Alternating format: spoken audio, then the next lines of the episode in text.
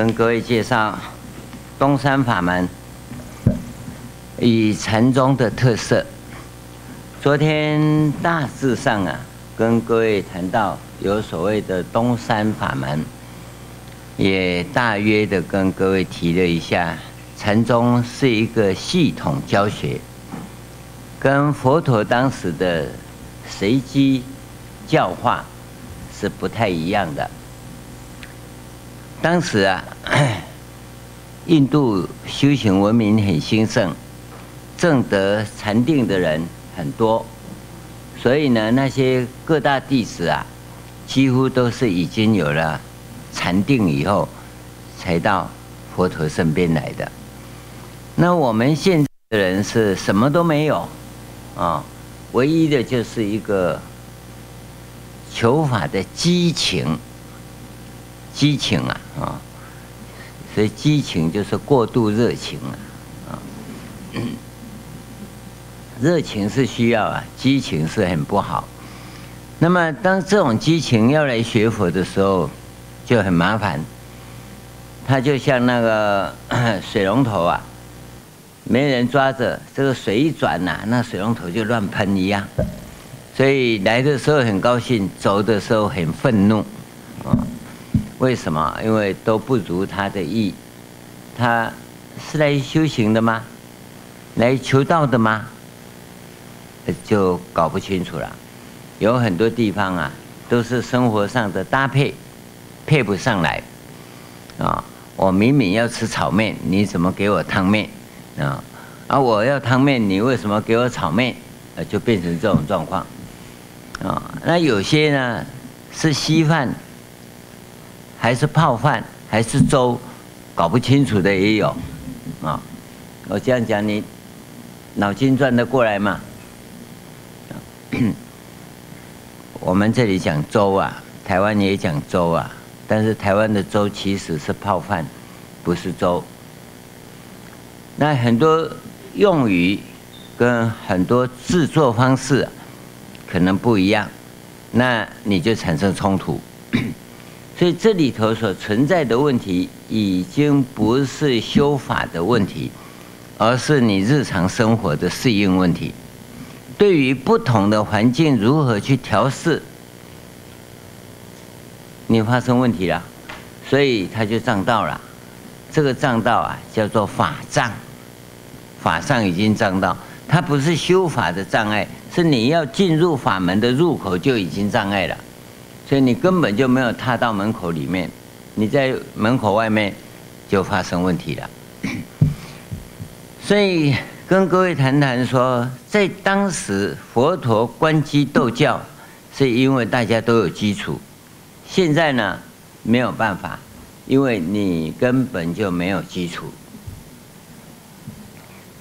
所以在学佛的过程里，我们跟印度也不一样。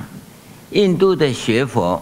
它是以印度文明为基础，印度文化来讲，觉悟是什么？来到中国啊，是以中国文化的基础来讲，人生的觉悟是什么？这个是一个很重要的差异。同样的，在印度的文明里头，修行人很多，很多人来跟佛陀学习。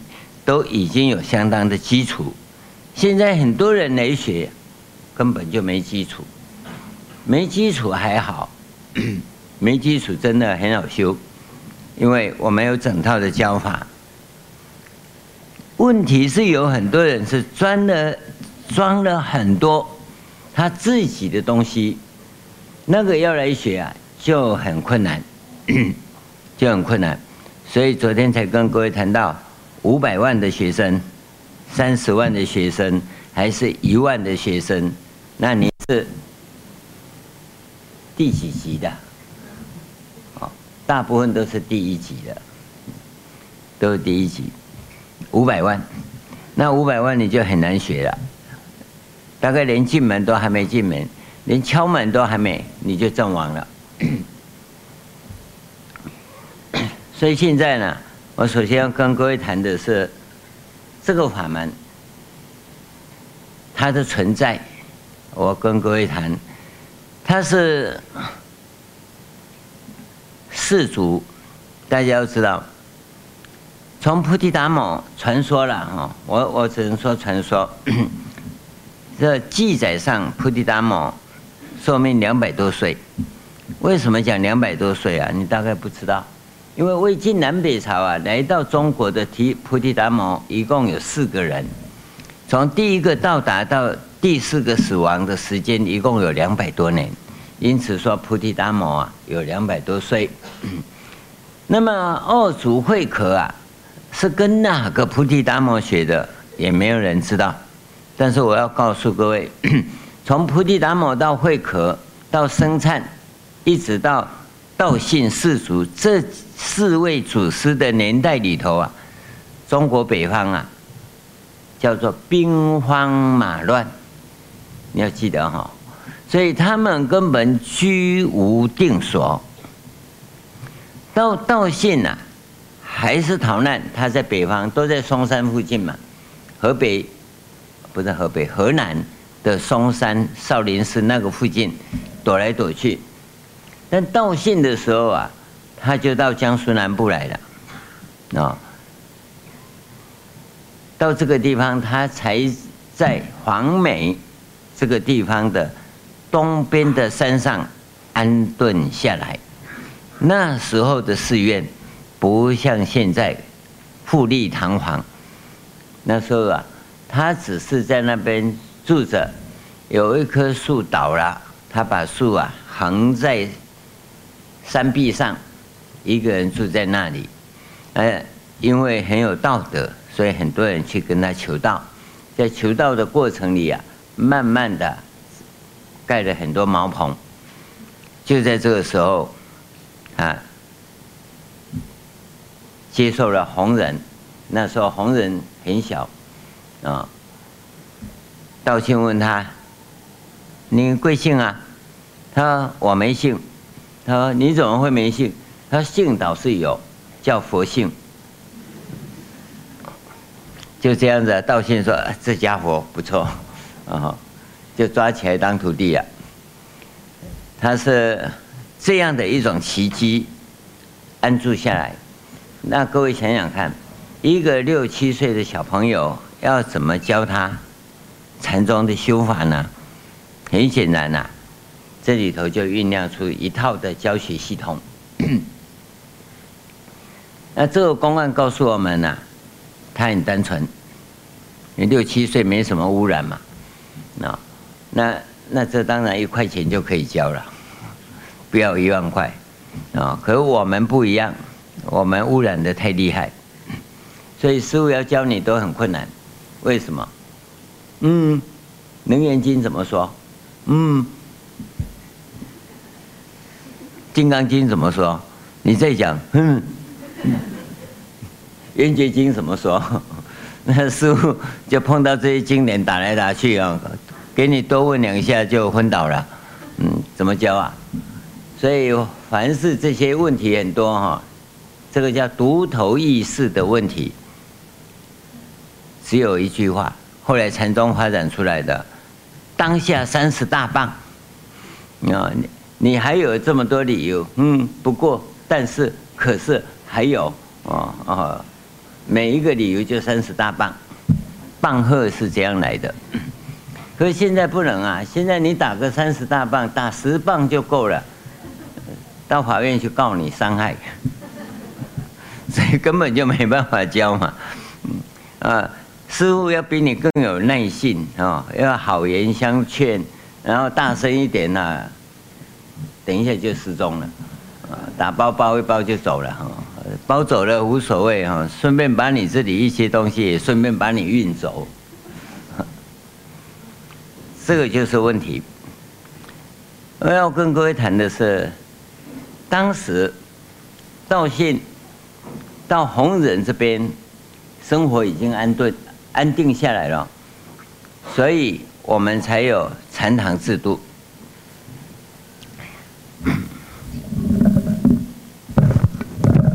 还有这样，以后这个就变法器了。法螺就变麦克风了。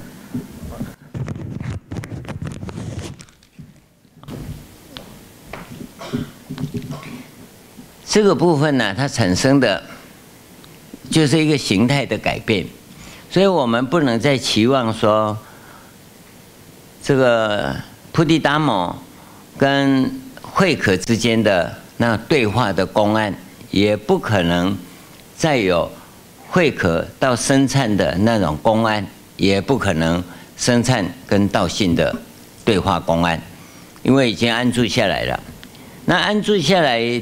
四祖到五祖之间的那个教学体系，我们很难去探讨。那五祖到弘忍到神秀的体系，就逐渐有雏形了。神秀啊，是一个非常细心、认真教学的一个伟大的行者。用现在的话来讲啊，他是一个伟大的教育家。他把这种生命体验的教学系统啊，给制度化。那么在当时来讲啊，慧能可以说是这个教学体系之下最杰出的一个毕业生。那我们就把慧能叫做六祖。真正教学传承的系统啊，六祖是神秀。啊，最佳的毕业生刚好就在他当。教务教务长的时候毕业的，所以光芒啊，锋芒就被慧能拿走了。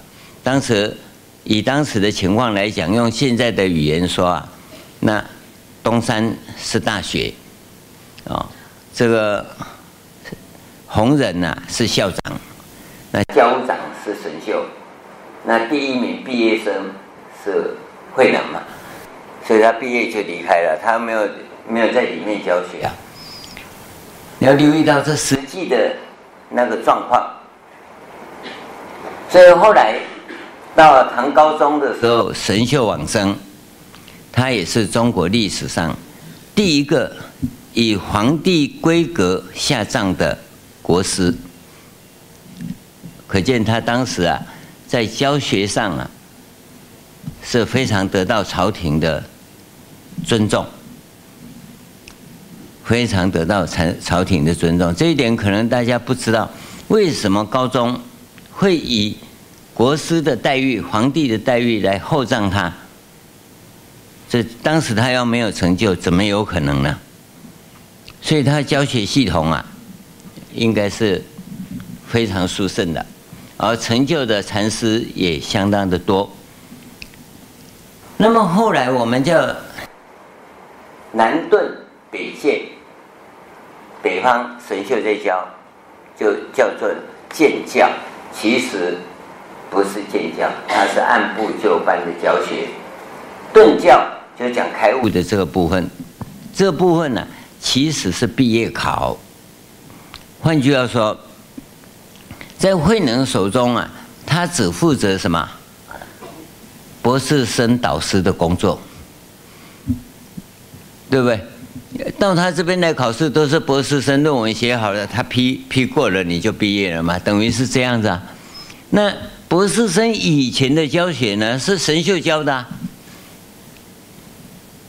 那么你在学博士以前的这些东西，当然是渐教。那按、啊、博士生导师批了，按、啊、你就毕业了，那这当然顿教。所以顿教毕业本来就不多啊。整个唐朝大概有一万个成就者，但是你所看到的记录并没有那么多。宋朝大概有两万个，那为什么有那么多的优秀成就者？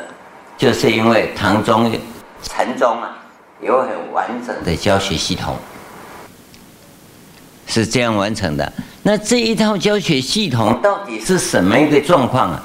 我们现在也找不到，因为古代的教学方式跟现代的教学方式不一样。我现在列给各位的这个东山法门的蓝图啊，是用现代的立场来讲，你才能了解。那么古代有没有这个教学法呢？有，在敦煌的残卷里头啊，残缺不全的那个经卷里头啊，我有找到过，找到当时的教学法，包括哦这个菩提树跟明镜台的问题啊，里头都有记录。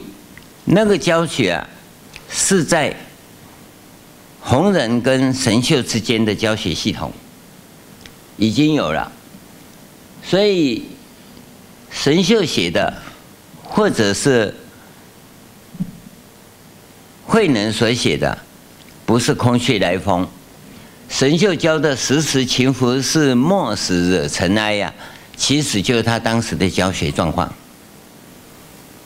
很清楚的就讲了，而弘忍要大家写的是境界，不是过程。神秀讲的是过程，学习的过程。那时时情何事，莫使惹尘埃。那这个叫做答不对题，文不对题呀、啊，他破题就破错了。慧可呢，讲的是境界，本来无一物。何处惹尘埃？好了，那那他当然就得奖嘛。嗯、啊，各位可能不了解，为什么本来无一物，何处惹尘埃啊？是因为前面他有时时勤拂拭，莫使惹尘埃。那么到一个临界点，嘣就通过了。这个临界点通过的部分呢、是。禅宗最了不起的地方，那个临界点是怎么通过的部分？大概所有的注解人员，包括现代解析禅宗公案的人都讲不清楚，因为这一点是不可说，不会说啊，不会说了，不是不可说，都可以说，啊，按照不会说就更不可说了。佛陀没有这样的不能说。啊、哦，佛陀就叫你说，啊，你因为不会说，所以通通推给佛说不可说。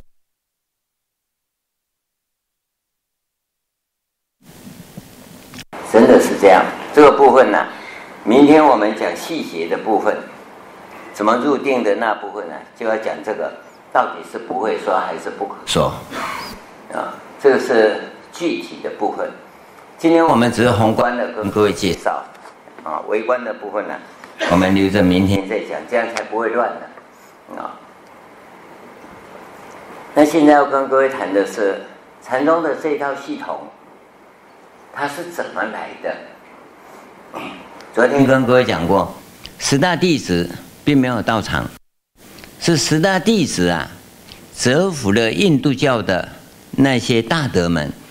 那大德印度人一个很可爱的，就是师傅跟人家辩论输了哈，连弟子就反正全部投降就对了，就转过来了哦，全全部都都转为修这个法。那全部转为修这个法，就有一个问题，不见得啊，大家都会修，他还带有一些过去的习气哦。那不管，这不拍佛教的兴起就是这样。这个师父的弟子，假如还有弟子在接这个解脱法门的衣钵的话，那这个部派就会流传很长，很长，一两百年都有。假如没有的话，大概这个师父走了，他就垮了，几十年而已。这是当时的情况。那么现在我们要跟各位谈的是，当时还有一些关机斗教的状况，可是思想逐渐在形成。因为这些人修行人呐、啊，修行人基本上来讲都属于有头脑的，就会运用左脑的逻辑思维，叫做有头脑的。那个不用左脑的逻辑思维跟推理的人，一般人都叫他没脑筋了哈，其实是有脑筋呐，哦，他只是不会起作用而已。那我告诉各位，左脑用的越多的人，病越多。告诉你，讲道理哈，纯属巧合，你不要一直看我哦。不会生病的人，不会生病的人，通常不用左脑。你注意看看啊，现在不是看我，眼光向内看，看你自己啊。在我们生活中，你假如亲戚朋友里头，你去看看，有那弱智、弱智啊，大概读到小学三年级就没办法再读的，那个弱智的孩子哈，他再怎么长大哈，大概连感冒都不会感冒，都不会感冒。所以你要预防感冒啊，最好的手段就是不要动大脑。你想要没病啊，最好你脑筋不要动。但我告诉你，教育啊，教你怎么用大脑哦，这个污染呢，就注定你一定要生病。那么你的思维模式是哪一种模式，你就会得哪一种病。你要问我，我现在告诉你，五百年后再问。因为这是一种量化工程，现在人类的全部资源呢，都用到不该用的地方，哦，叫做效率，叫做竞争，有没有？去做那一些小学的教育跟发明，那就对整个人性的破坏。我们这种教育啊，必须从头来，它是。人生觉醒的教育，人生还没觉醒，生命还没觉醒，其之前，你的生活要先觉醒。哦，先想想我这样活着对吗？我想这大家都想过了，啊、不管对不对，总是继续活下去。呃，对不对？我们不管，但是你有开始在探讨就好了。它是三个层面：生活、人生，才有生命。生命。的觉醒是很很维系的。那我们我们佛教有有讲啊，不是没讲哦。我讲生活、人生跟生命，你可能不知道。唯识里叫做见思惑，讲的是生活的觉醒。你注意啊，尘沙惑讲的是人生的觉醒。无明惑讲的是生命的觉醒。我这样讲你会觉得很突兀啊！我这样带好像不太对，不是不太对，根本就不对。历史上没有这样对过。但是生活中所遇到的事情，你要解决的话，那都属于见思惑。见货跟思惑，它是很粗的一种无名货。比较维系的无名货啊，叫尘沙货。那罗汉呢，只要破生活中的这些见思惑，就可以证罗汉了。菩萨呢，踏尘沙履无明，一定要经历尘沙惑跟无明惑的喜悦，你才有可能了解生命的奥秘。关键在这个地方，而禅修本身呢、就直捣黄龙。直接向无明惑开刀，所以要破无明壳，关键在这里。如何破无明壳啊？大家都很想啊。嗯，师傅你就讲嘛。哇，多拉那么长在听啊。无名可啊，不是用讲的能破，是要用实践。你生命的实践去体验。体验再体验，一再的深化，你才会碰到无名可的地方，会产生一种大爆炸，把它炸开，那就那才是所谓破参啊，不然不可能。而破参呢，跟出功德不一样，只是修学。我相信在座很多参与禅修、要求破参的人，常有这种体验。有很多不是破参，只是产生处功德而已，发处是功德的现象，它跟破参完全无关，完全无关。所以我们明天再谈。今天要跟各位谈的是这个部分。宏观来讲，来到中国以后，中国的行者，真正的行者啊。在建立教育系统的行者来讲，应该来讲叫经师，经师包括易经师，包括弘法的讲经师。那么对于这个理论的架构啊，他是非常投注的。因此，从唐朝开始啊，我们就建立了一整套的一佛圣佛教思想系统。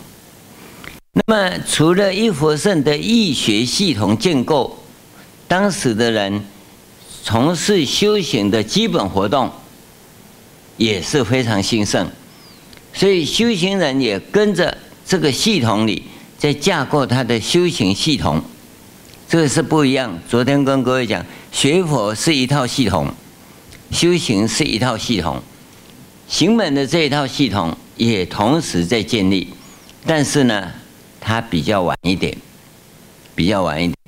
你说晚呐、是以经论来讲啊，它时时序来讲也不晚，因为道信到弘忍到神秀这个阶段呢、啊，是在。高中以前，而易学易佛圣的易学思想成立的时候，他已经是在武则天以后了。所以基本上来讲，留下任何的痕迹，因为那是禅堂的工作，禅堂是现场指导，而且是个别指导。你要留意到，现场指导又是个别指导，所以根本没有办法做记录。所以你想要学禅，现在你怎么学？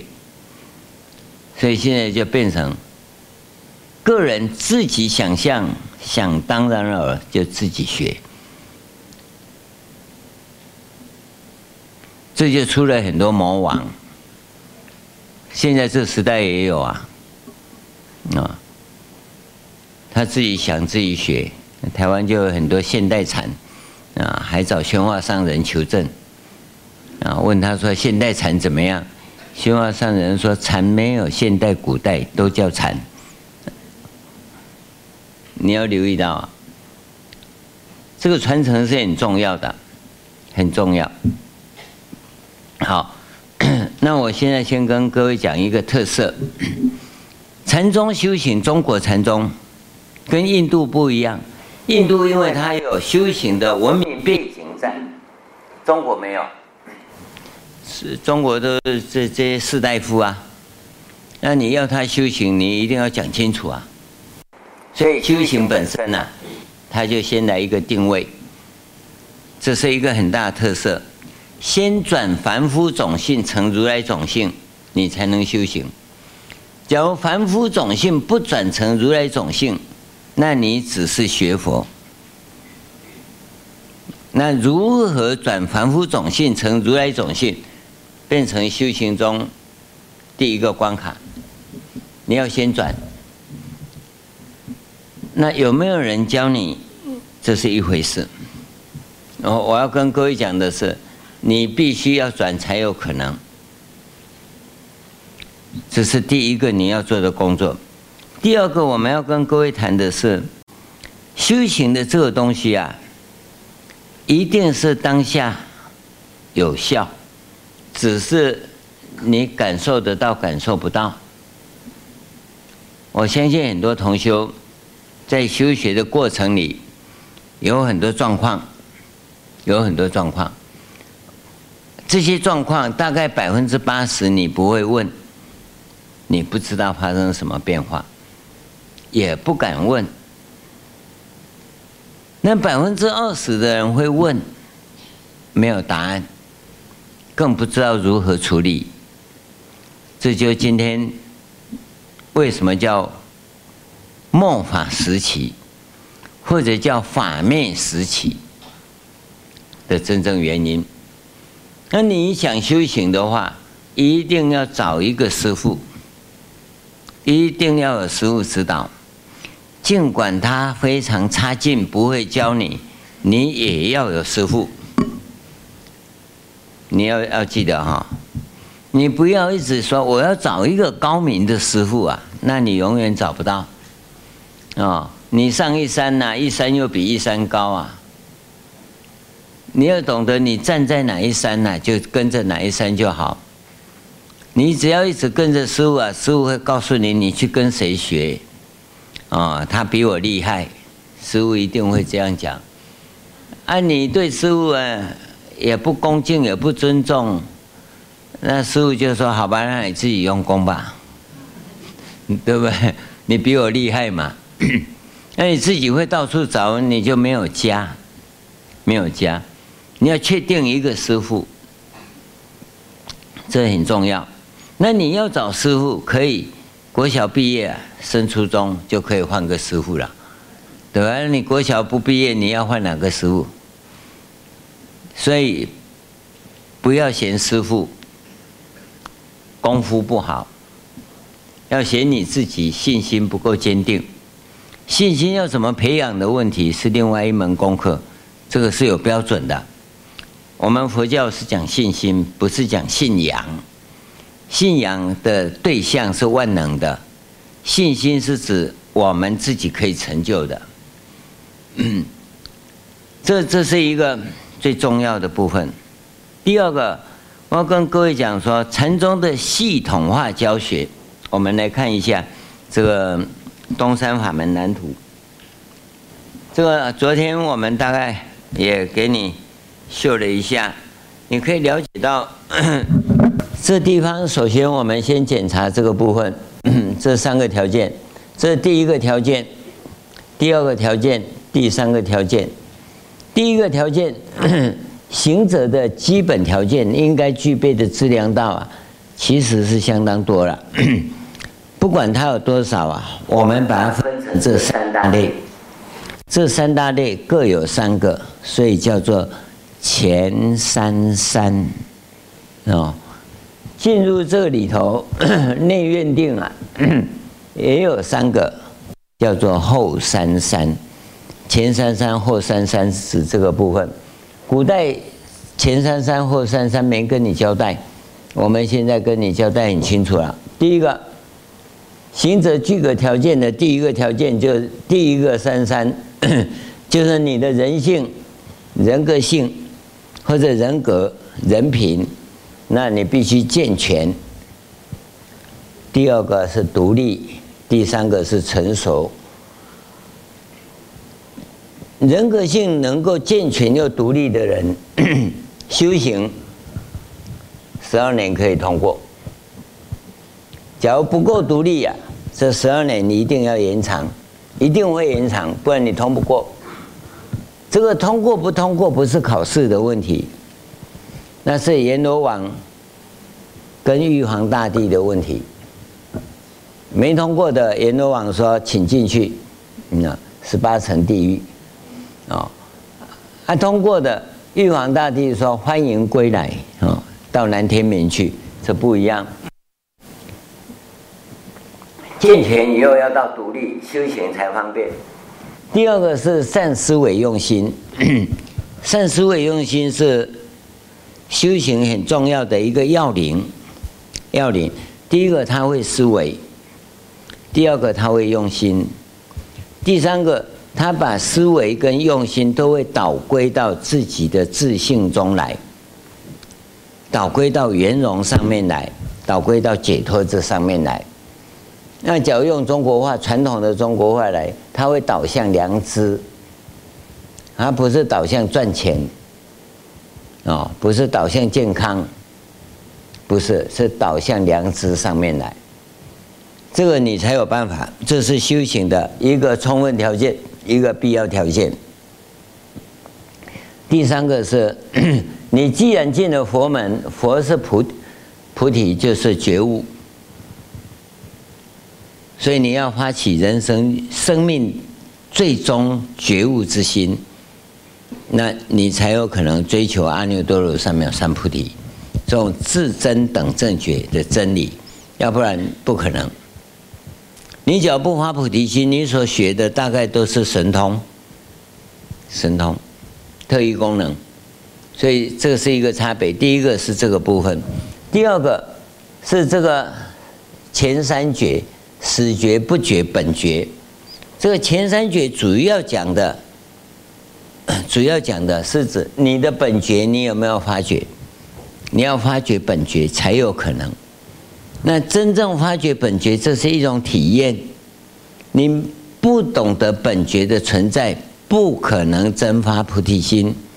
所以，当这个第三个条件说我发菩提心的时候，你是前三觉已经开启了。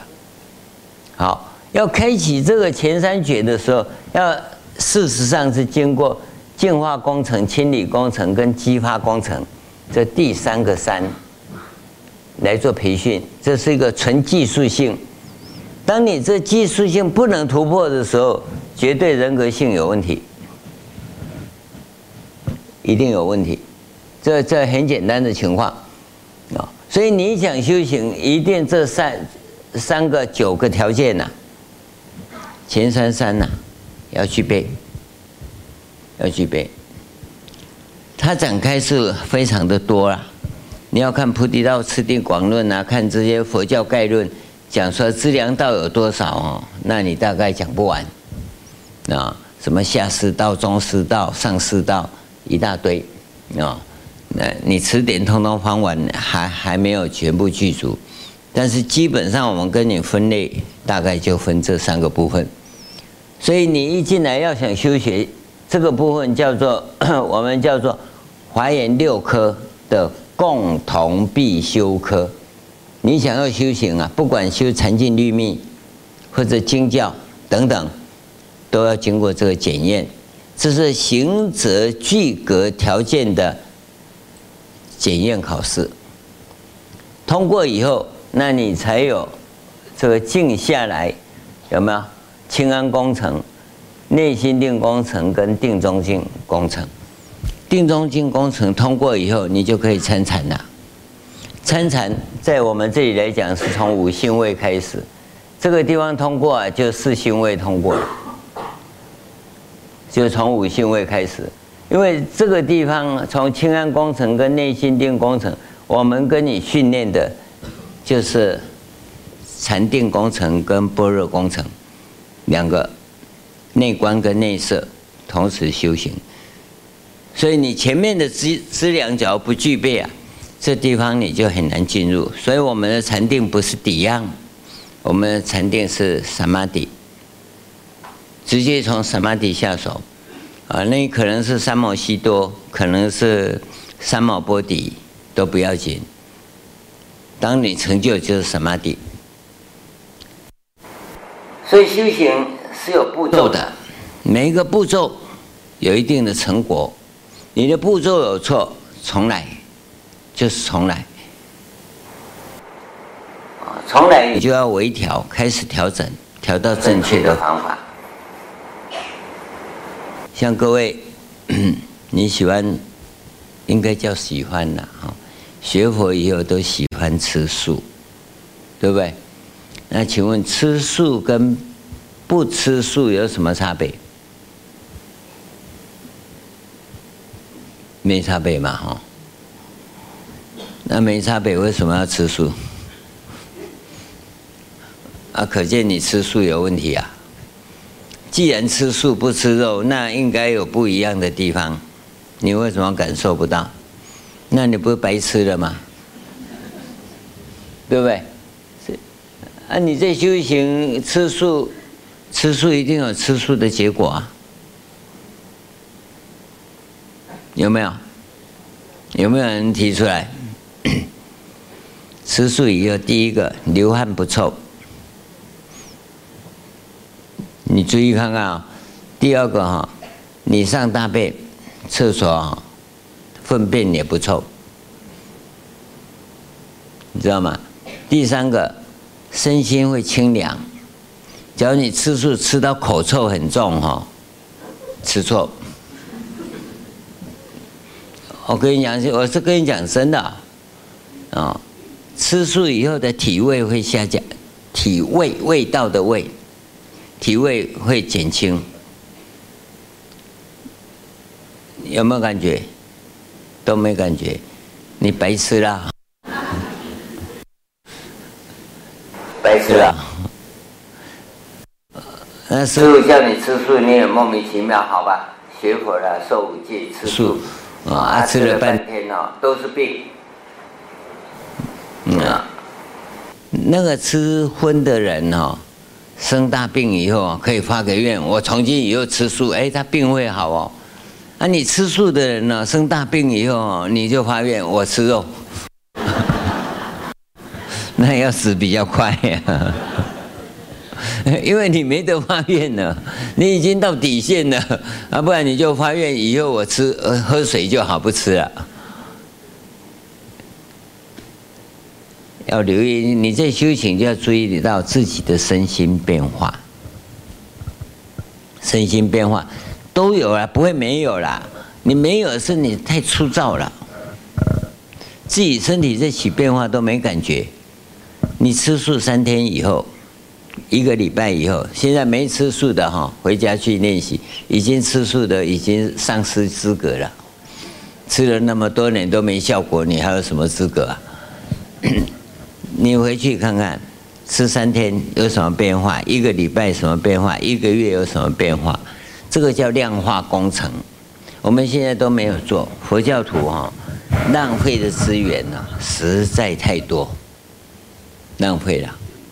啊，你拥有很好的灵性资源，可以去开发，但都没有开发，你的灵性资源就浪费了。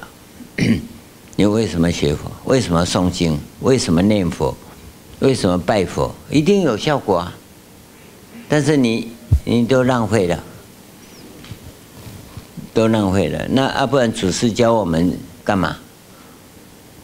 他不是虐待狂啊，虐待他的子孙，信仰他的，虐待他去念佛，吃饱饭没事一直念佛，嗯，然后没效果，他干嘛叫你念佛？那不是虐待吗？像每天诵经，诵经怎么没效果？拜佛为什么没效果？是你的问题。佛法是很科学的，不要以为迷信了，是你自己没有觉性，生活中的觉悟没有。我为什么要不准喝酒？你看，每天喝酒的人，只要不喝酒，他身体马上起变化；每天抽烟的人不抽烟，身体马上起变化。那你应该会感觉到啊，自己的身体你都麻木不仁，你不觉得你这个人很可恶嘛？对待自己都那么残忍，一定要留意到。我们不在意自己的身体怎么样，但是我应该留意到身体有所变化。你对自己的身体都不在意，你对什么会在意？只有病的时候才推说业障，业障，哈，这个不留意自己的身体是最大的业障，你知道吗？我们不是说贪生怕死的在照顾自己的身体，而是你的身体随着你的修行，它会起变化。那那可见你对你身体不在意，你对你的修行也是不在意。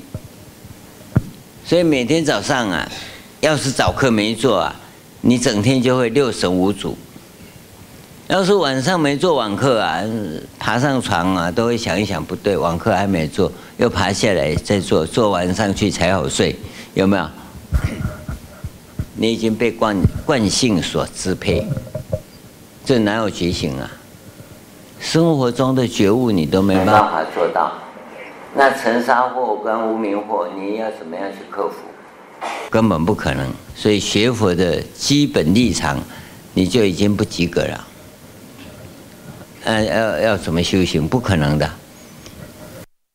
所以你要记得，学佛过程里，吃素、念佛、拜佛、诵经、打坐等等，告诉你是训练你生活中的觉醒。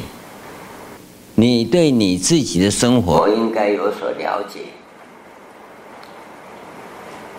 告诉你，功课做了满三个月以上，不是很认真来，而按照标准找。做网课这样做三个月以上，应该头皮屑会减少。跟你讲真的，口臭会降低。你要很精进的话，这两个人生的烦恼啊，你就可以扣除很多，但是你不在意，所以啊，头皮照样拿着刷子刷。为什么？因为你对自己根本不照顾，就这么简单。哦，我希望你照顾自己，是照顾你的修法。对于你的修法，应该有所认知。像我们以前骑自行车，有没有？常常会漏气呀，你是不是要灌气？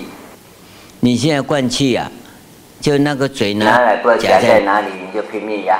一起压压一辈子哈，人家说你在干嘛？你说我在打气，人家看一看就笑了，啊，神经病，对不对？这样打气有效吗？因为你夹错地方，他应该在嘴上，对不对？对嘴，所以你在打气就会看到哦，有没有打进去？你要照顾这个嘛。可是你现在不是啊，钢丝一夹，我在打气。所以打了一辈子，你还站在那里打气，自行车都不能走。为什么？因为你一点都不用心，不在意。这是一个挺重要的关键。我跟各位简单的谈一下这个 他的特质。第二个要跟各位谈的是，我们在讲学佛。它是生那个生活的觉醒到生命觉醒的过程，它分三个部分：生活、人生、生命三个部分。它的差别在哪里啊？那那等你在经教领域里头去精进的时候，我们再谈。但是 修行的重点呢、啊，它不是观念的转变，它在返回生命的故乡，所以。禅宗在讲的就是本地风光啊，找回本来面目。所以本地风光、本来面目，都在禅宗里头的公案里头来讲的。那现在就是 各位，你要走哪一条路？返回生命的故乡，只有一条路。叫一路涅盘门，归元无二路。这条路是要你走的，叫修行道路。只有一条路。那你不同的师傅教的，不同的手眼，反正生命故乡在那里，你都往那边走。你搭飞机、搭高铁、高速公路。还是徒步走，都要往那个方向。教法尽管不同，但往那个方向是一致的。你用的是不同的工具，不同的学习方式，所遇到的困难跟挫折也不一样，所以才跟你讲说，你跟着哪个师傅，你就跟哪个师傅，你不要嫌弃师傅。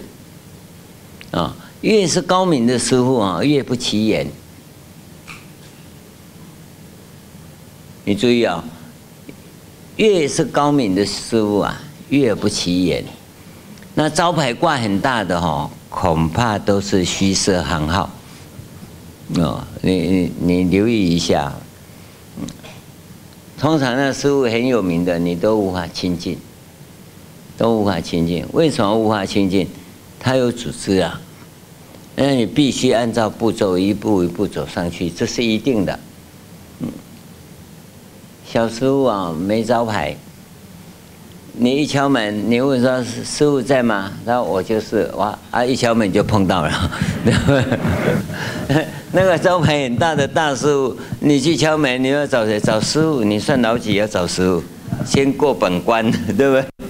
然后他弄完了，再通知知客，还是怎么绕一圈绕到最后说你没资格。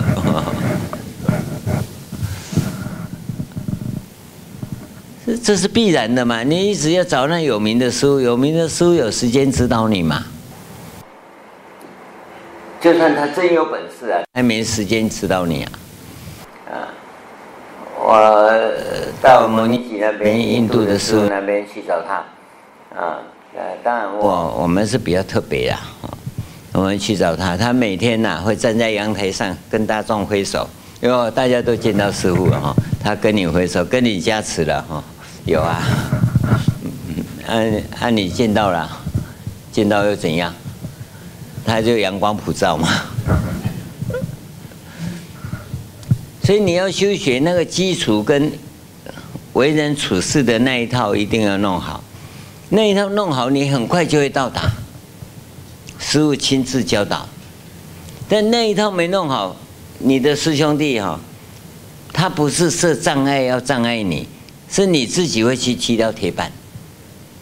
啊，给你一个顺道坡，你也翻跟斗，翻到头破血流，送医院。啊，给叫你一条路好好走，你就是不会走，就是待人接物的问题。这里头就涉及到，在适当的时间、适当的地点，跟适当的人讲适当的话，结果你都是到处乱讲话，不该讲的时候讲，啊。人家才从厕所出来，你才进厕所，就问人家吃饱没？哦，好吃吗？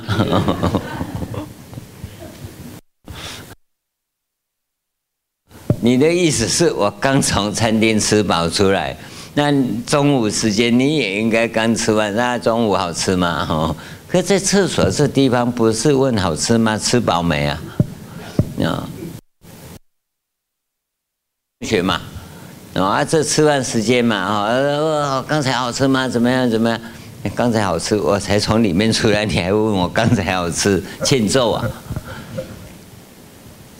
因为这样，所以你的人生就多灾多难。你不是做坏事，你没做坏事，但是呢，人家不欢迎你，障道了，你就障道了。当然，你可以不理这些。可是你因缘很难成熟，这个是很重要的，所以使你退失道心呢、啊，往往不是道上的事情，修行本身不难，不难，难在于你的为人处事，使你没办法登上殊胜的宝殿，不是宝殿不欢迎你，是你自己障碍了自己。各各位留意到，这是很重要，所以你要返回生命的故乡本身不难，难的是你在生活中的业障。所以这我讲很清楚啊，啊，你不要高高兴兴来，师父我我身为华严人，死为华华严魂，嗯、然后半夜啊就华严鬼跑掉了。